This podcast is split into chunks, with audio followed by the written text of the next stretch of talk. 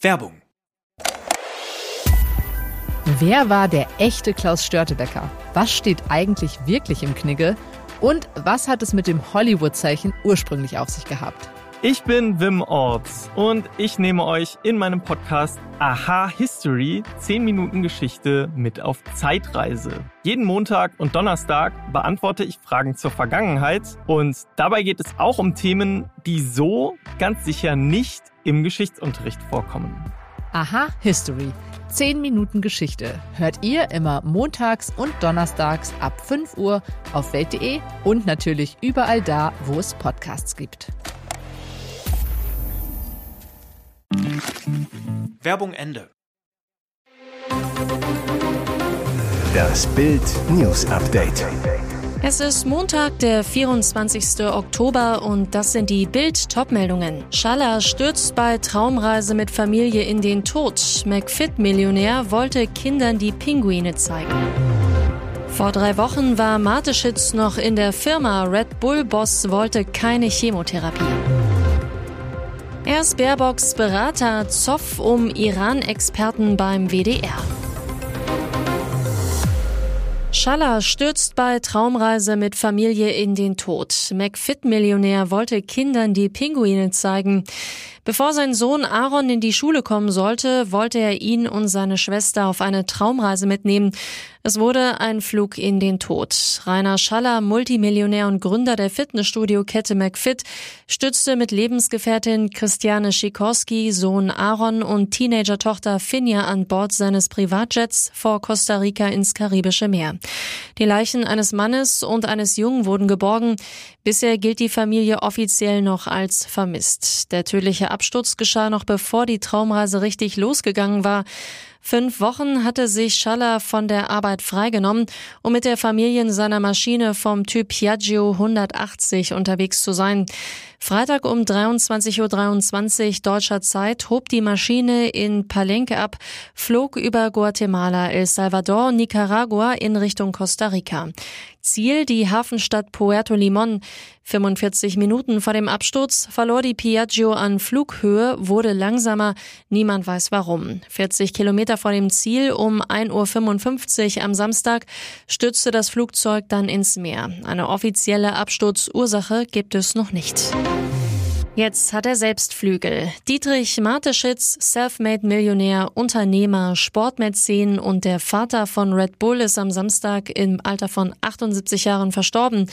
Der charismatische Österreicher erkrankte vor anderthalb Jahren an Bauchspeicheldrüsenkrebs, hatte in den vergangenen Monaten viel Gewicht verloren. Seine Familie und engsten Mitarbeiter wussten, wie es um ihn stand, aber Mateschitz wollte, dass die Öffentlichkeit nichts erfährt. Noch Ende September soll er in der Firma gewesen sein. Am Samstag schließlich wurden alle Mitarbeiter via E-Mail über den Tod ihres Chefs informiert. Nach Bildinformationen soll Mateschitz zu Hause in Salzburg verstorben sein. In eine Klinik wollte er bis zuletzt nicht. Ebenso soll er eine Chemotherapie abgelehnt und stattdessen auf alternative Behandlungen gesetzt haben. Auch eine Impfung gegen Corona soll Mateschitz abgelehnt haben. Neuer Streit um den Deutsch-Iraner Adnan Tabatabai.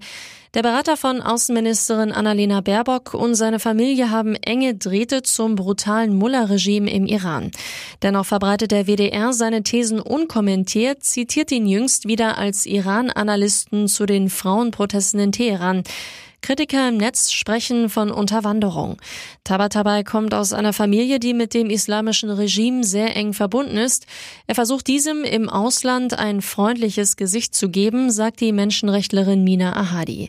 Tatsächlich, Tabatabais Vater Sadeh war ein Vertrauter des iranischen Revolutionsführer Ayatollah Khomeini, der 1979 gegen den Schah von Persien putschte und infolgedessen einen Gottesstaat errichtete. Sein Sohn Adnan übernimmt im Iran keine offizielle Position. Gleichwohl wirbt er immer wieder für Verständnis für das brutale Regime, das er als eine regulierte Demokratie verharmlost. Nach dem Mega-Erfolg des 9-Euro-Tickets im Sommer droht bei der Nachfolgelösung nun ein Mega-Flop. Schuld daran politisches Hickhack. Noch immer haben Bund und Länder keine Einigung zur Finanzierung des 49-Euro-Tickets erzielt Und obwohl es eigentlich im Januar losgehen sollte, sind viele Details noch völlig ungeklärt. Folge, die Deutschen verlieren die Lust am klimafreundlichen Fahren. Laut INSA-Umfrage für Bild ist nicht mal jeder fünfte Erwachsene sicher, dass er das 49-Euro-Ticket nutzen wird. Jeder vierte ist unsicher, fast jeder zweite lässt die Finger davon. Brisant, die Kaufbereitschaft wäre viel größer, wenn mit dem Ticket auch Fernbusse genutzt werden dürften. Vor allem unter 30-Jährige würden dann eher zugreifen. Sie ist wieder richtig glücklich. Lilly Becker, die Ex von Tennislegende Boris Becker, hat sich in Marbella erstmals offiziell mit ihrer neuen Liebe gezeigt. Sie demonstrierte vertraute Zweisamkeit mit dem erfolgreichen Fußballberater Thorsten Weck beim Präsidentenclub der Charity-Golfer Eagles. Auf den Golfplatz zog es die Liebenden jedoch nicht. Lilly Nein, wir waren zum Relaxen am Pool sowie am Strand und haben die Zeit miteinander genossen. Denn das kommt sonst nicht täglich vor. Beide führen eine Fernbeziehung. Sie lebt in London, er fast 600 Kilometer entfernt in Düsseldorf. Für Weg ist das kein Problem. Er zu Bild, uns trennt zum Glück nur eine Flugstunde. Wir sehen uns im Monat achtmal, manchmal sogar öfter. Spart sich das Paar bald die Pendelei? Weg, ob wir zusammenziehen, wird die Zukunft zeigen. Und jetzt weitere wichtige Meldungen des Tages vom Bild Newsdesk. Kartoffelbrei-Attacke auf ein 111 Millionen Gemälde von Monet für Potsdams Oberbürgermeister Kulturbarbarei. Für zwei Aktivisten der Gruppe Letzte Generation aber offenbar legitimes Mittel, um für mehr Klimaschutz zu protestieren. Bei einer Attacke im Potsdamer Museum Barberini haben sie das wertvolle Gemälde Le Meul des französischen Impressionisten Claude Monet mit eben diesem Brei bespritzt. Es müsse noch geprüft werden, ob und welche Schäden es an dem Bild gegeben habe, sagte Museumssprecherin Caroline Stranz am Sonntag. Die beiden Aktivistinnen sollen sich auch am Boden festgeklebt haben. Insgesamt seien vier Personen an der Aktion beteiligt gewesen.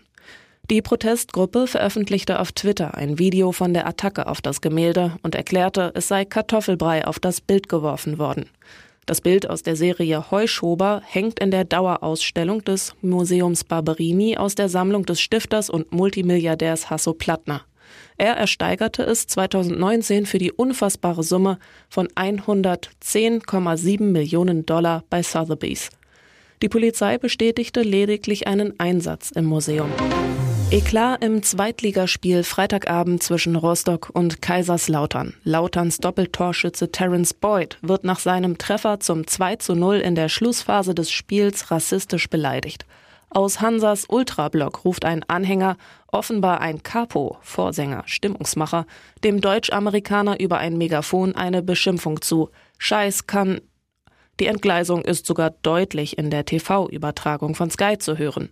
Hansa reagierte auf den Rassismusskandal, teilte schriftlich mit, wir bedauern diesen Vorfall und haben uns in einem persönlichen Telefonat bei Terence Boyd und schriftlich beim ersten FC Kaiserslautern entschuldigt. Und weiter, wir möchten deutlich klarstellen, dass wir keine rassistischen Beschimpfungen und Beleidigungen dulden und ein solches Verhalten Konsequenzen haben wird.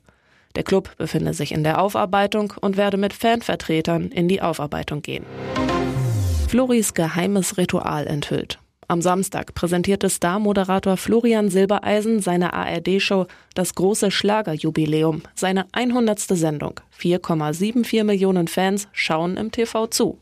Besonderer Gast war diesmal wieder seine Ex-Freundin Helene Fischer mit einem langen Showblock zum Finale. Bild war hinter den Kulissen der Megashow dabei und besuchte Florian backstage.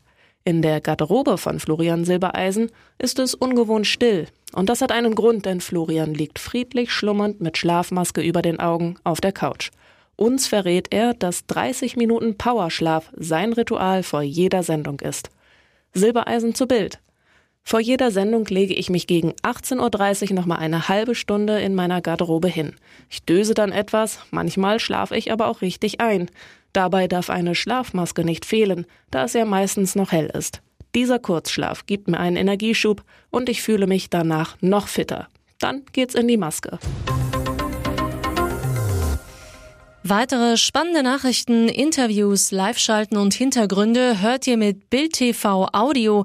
Unser Fernsehsignal gibt es als Stream zum Hören über TuneIn und die TuneIn-App auf mehr als 200 Plattformen, Smart Speakern und vernetzten Geräten.